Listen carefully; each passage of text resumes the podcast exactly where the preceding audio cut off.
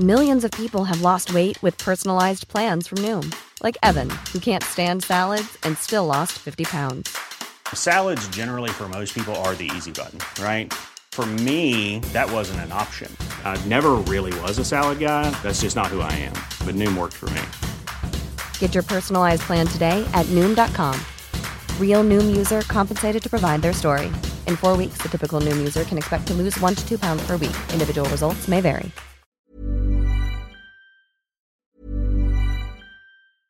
I'm Sandra, and I'm just the professional your small business was looking for. But you didn't hire me because you didn't use LinkedIn jobs. LinkedIn has professionals you can't find anywhere else, including those who aren't actively looking for a new job but might be open to the perfect role, like me.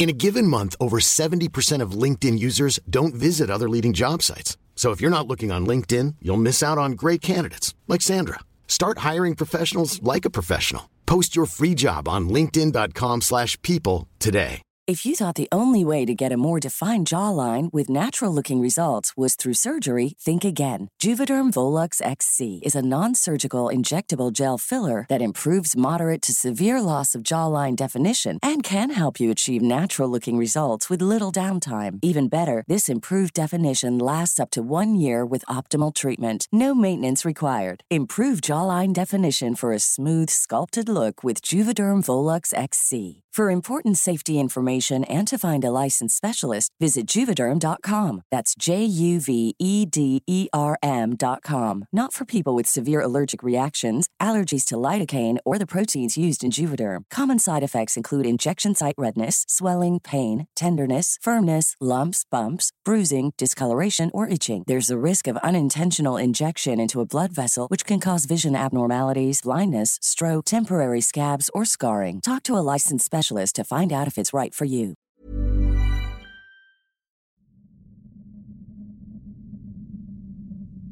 Tenía unos 10 años cuando vivía a la orilla de la laguna de Tejocotal, en un poblado de mi hermoso Hidalgo.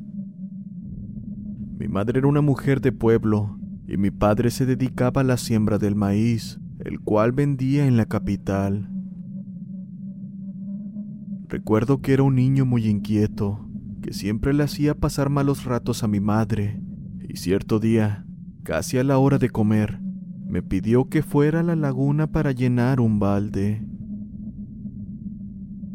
Serían las cuatro de la tarde cuando tomé la cubeta y me dirigí a la laguna, pero en el trayecto encontré a todos mis amigos jugando y, sin que nada me importara, entré al partido y jugué un par de horas con ellos. Al comenzar a oscurecer, todos mis amigos se fueron mientras que yo, recordando el encargo de mi madre, salí corriendo por el agua. Al acercarme a la orilla me incliné para llenar la cubeta, y justo en ese momento vi de reojo que una mujer se me acercaba. Pensaba que era mi madre, así que no quise voltear por temor a ser golpeado. Sentí como ella levantaba la mano con la intención de pegarme, así que la abracé fuerte para pedirle que me perdonara. Quise mirarla, pero ella no me dejó. Esto me extrañó mucho, pues solo podía ver su vestido largo, acartonado y sucio. Ella intentó abrazarme y una extraña sensación me invadió. Fue entonces que me di cuenta de que no se trataba de mi madre, y debido al miedo, salí corriendo tan rápido que choqué ahora sí con mi madre en el camino. Ella, por su parte, lejos de estar enojada, se sentía preocupada. Me abrazó y me preguntó que dónde me había metido, que ya hace mucho tiempo había salido de la casa. Lo único que pude hacer fue mirarla. No pude hablar. La carrera me tenía agotado. Sin embargo, ¿quién era esa mujer que me había abrazado?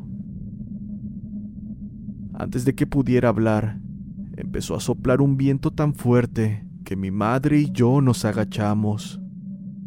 Mi madre trató de protegerme con su rebozo, y fue en ese momento que escuchamos el desgarrador lamento de una mujer, la cual parecía implorar por sus hijos.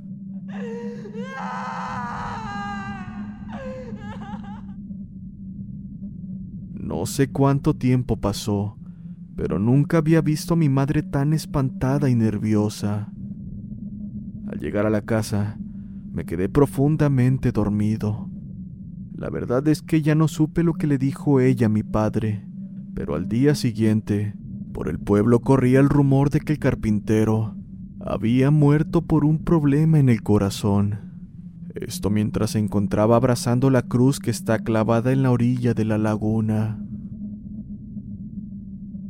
Lo peor de todo es que al parecer, esto pasó el día que escuchamos el grito. Todo parece indicar que no fuimos los únicos, pues muchos habitantes del pueblo dicen haber escuchado aquel aterrador lamento.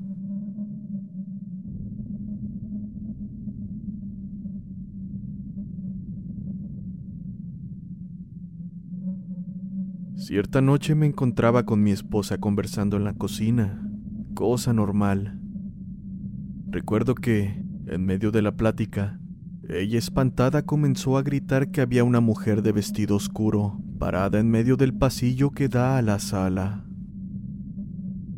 Como era de esperarse, fui de inmediato para ver quién se había metido en nuestro hogar, pues cabe mencionar que solo nosotros vivíamos ahí.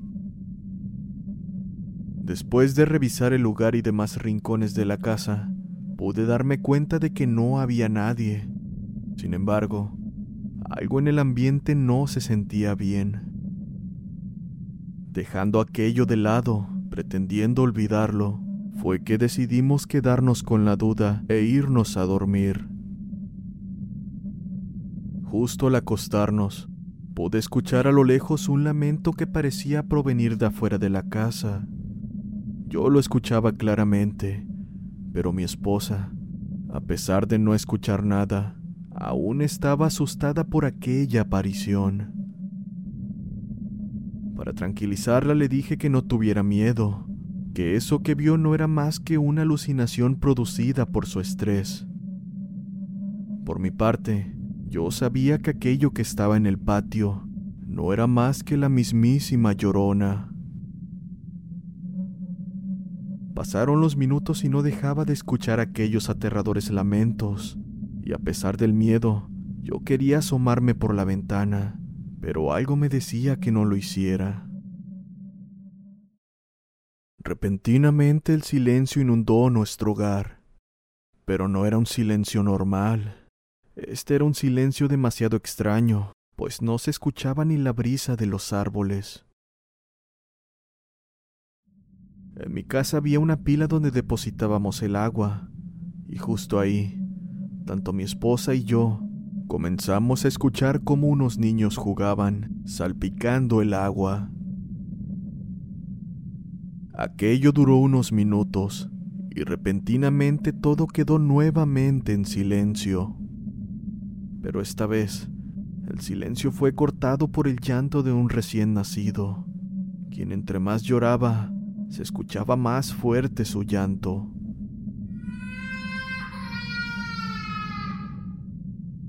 Mientras lloraba, cambiaba la voz de un bebé a la de un niño un poco más grande. Después esta era la voz de un hombre llorando muy fuerte.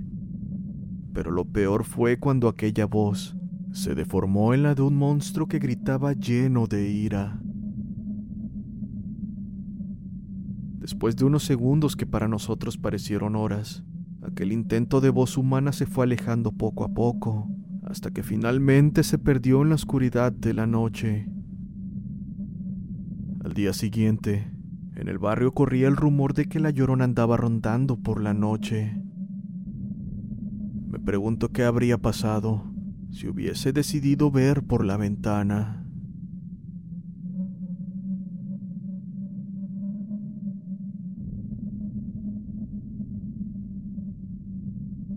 Hace muchos años, cuando no había luz eléctrica en el pueblo de Lurín, la presencia de la llorona era el terror por las noches.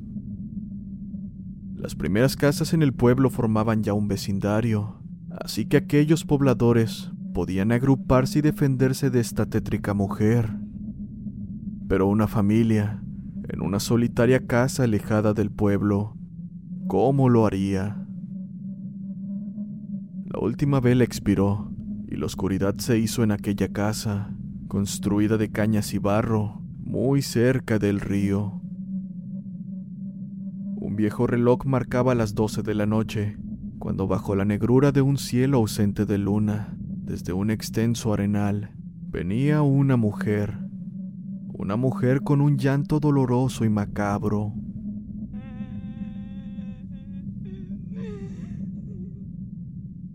Don Jacinto abrió los ojos, se le heló la sangre y hasta el sueño se le fue. Y bastaron solo unos segundos para que aquella familia de cuatro miembros se contagiaran de miedo, pues aquel desgarrador lamento se escuchaba cada vez más cerca. Al parecer la extraña mujer le había echado un ojo a la modesta vivienda, pues se dirigía apresuradamente hacia ella. El hijo menor se levantó asustado de su cama, haciendo rechinar el catre de resortes de fierro, buscando entre la oscuridad la compañía de su abuela y hermano. Abuelita, ¿es la bruja la que está llorando allá afuera? No lo sé, hijito, pero sea quien sea, viene por nosotros, dijo la anciana mientras abrazaba a sus pequeños nietos. La lámpara estaba ya sin combustible y para colmo de males, nadie recordaba dónde estaba la caja de fósforos para al menos encender una vela. Sin duda, esto no hizo más que incrementar la angustia de aquella familia que estaba inmersa en la oscuridad. Por otro lado, aquel espectro seguía su camino, lanzando sus horripilantes gritos, mientras se aproximaba cada vez más a la casa. En un momento de desesperación, la abuela recurrió a su fe para ahuyentarla. Empezó a rezar el Padre Nuestro mientras juntaba sus manos, esperanzándose a la vez en aquel crucifijo que tenía colocado en lo más alto de su casa. Al parecer los ruegos de la anciana hicieron efecto, ya que repentinamente Aquella aberración empezó a dar alaridos de dolor, asustando a los perros y demás animales del corral. Abuelos y nietos se preguntaban qué estaba pasando afuera y se abrazaron todos del miedo al ver que la mujer forcejeaba desesperada, como si intentara zafarse de algo. De pronto, se hizo un silencio total y como un ventarrón, una sombra fría pasó por el techo de la casa, moviendo así hasta las hojas del carrizal. Nadie dijo nada, simplemente cada uno se metió a su cama hasta la llegada del amanecer. Ya por la mañana, espantado, el hijo mayor llamó a sus abuelos para que vieran lo que había encontrado. Ahí, en el cerco de palos y alambre de púas que rodeaba la vivienda, estaba enredado un puñado de cabello, lo cual confirmaba que aquello que vieron la noche anterior no había sido un sueño.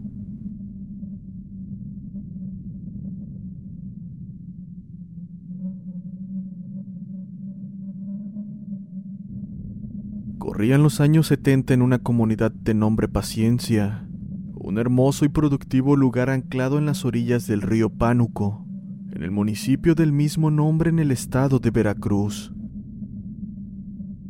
En lo más alto de un cerro, doña Macaria tenía su palapa de fresca palma y paredes enjarradas de lodo.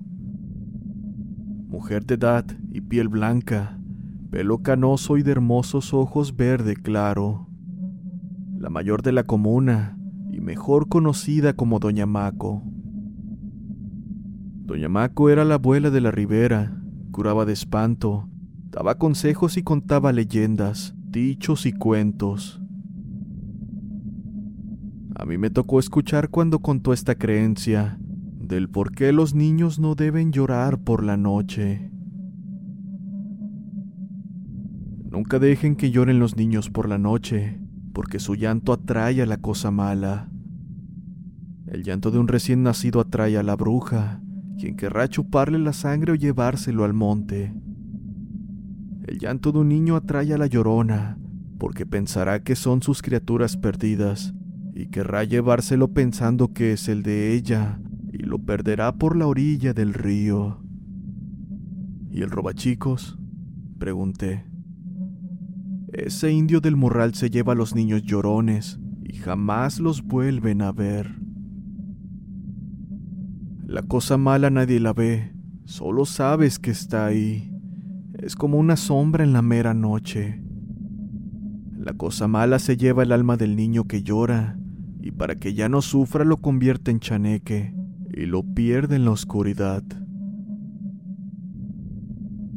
Hace tiempo, un niño lloraba por empacho, lloraba y lloraba. La mamá me lo trajo a que le sacara el empacho, y antes de que entrara al jacal, yo vi cómo lo que parecía una mujer brincaba de un lugar a otro arriba de los platanales. No había duda, era la llorona, quien ya seguía a la mujer y al niño. Rápidamente los metí al jacal y cerré la puerta, después las ventanas y prendí las linternas de petróleo para alumbrar el jacal. Acto seguido, busqué unas tijeras y las coloqué por debajo del catre, donde recosté al niño que no paraba de llorar. Aquel espectro cayó en el techo. Lo supe porque se escuchaba cómo arañaba la palma. Así que lo primero que hice fue aplicar aceite y sobar la barriga del niño, quien lloraba cada vez más fuerte. Empecé a rezar, y al poco rato el espectro comenzó a arañar frenéticamente las viejas ventanas de madera.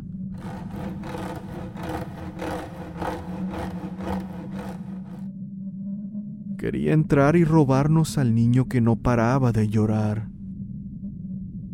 Cuando el espectro encontró la puerta, la pudimos ver a través de las rendijas de las tablas. Pensé que en ese momento ya estábamos perdidas, porque dicen que hasta la llorona puede meterse hasta por el agujero de una aguja. Para mi suerte, con tanta luz miré hacia el altar y vi el recipiente de agua bendita, el cual sin pensarlo dos veces tomé y empecé a arrojarle a la puerta sin dejar de rezar. Al parecer la bruja se espantó, esto porque ya no se escuchó más. Le pregunté a la señora si estaba bien, y con los ojos pelones me susurró que sí. En ese momento terminé de curar al niño, quien se quedó dormido. Al abrir la puerta para despedir a la señora, sentí como una mano me apretó el brazo y me jaló con tal fuerza que caí a medio patio. Era esa maldita mujer que había regresado por el niño. Estaba parada frente a la puerta y claramente pude ver que no tenía pies. Sus ropas más bien parecían harapos. Y su piel. Su piel no era más que los vestigios de algo que en algún momento fue humano. Sentí como el terror me recorría la espalda al ver cómo esa cosa se fue directo a la señora para arrebatarle al niño. Así que sin pensarlo dos veces, corrí lo más rápido que pude por el agua bendita, pero al salir ya no estaban en el patio. De hecho, los gritos de la señora se escuchaban en los platanales, hacia donde corrí para alcanzarlos. Una vez ahí, comencé a rezar el Padre Nuestro sin dejar de lanzar agua bendita. La madre del niño yacía en el suelo boca abajo, quien fatigada por el esfuerzo, me gritaba entre lágrimas que no dejara que se llevara a su hijo. Yo seguí rezando con más fe y finalmente le di alcance. Ahí estaba. La maldita bruja buscaba a la criatura en el suelo, pues al parecer lo había perdido. Recé con fuerza y le seguí lanzando agua bendita hasta que finalmente entre lamentos y maldiciones la llorona se fue. En ese momento el niño comenzó a llorar y la madre finalmente lo encontró. Lo amamantó para callarlo y corrimos a toda prisa a la choza para refugiarnos. Por muchos días, tal vez semanas, Aquel ser regresó en busca del niño.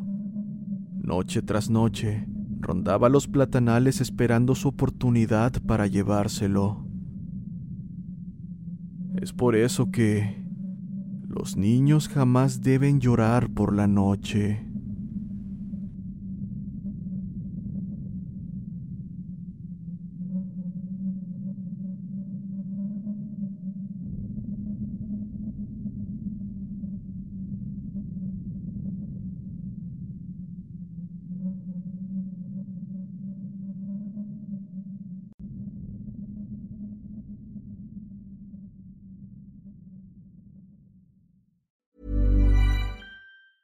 Hi, I'm Daniel, founder of Pretty Litter. Did you know cats tend to hide symptoms of sickness and pain? I learned this the hard way after losing my cat, Gingy. So I created Pretty Litter, a health monitoring litter that helps detect early signs of illness by changing colors, saving you money and potentially your cat's life. Pretty Litter is veterinarian developed, and it's the easiest way to keep tabs on your fur baby's health right at home. Go to prettylitter.com and use code ACAST for 20% off your first order and a free cat toy. Terms and conditions apply. See site for details.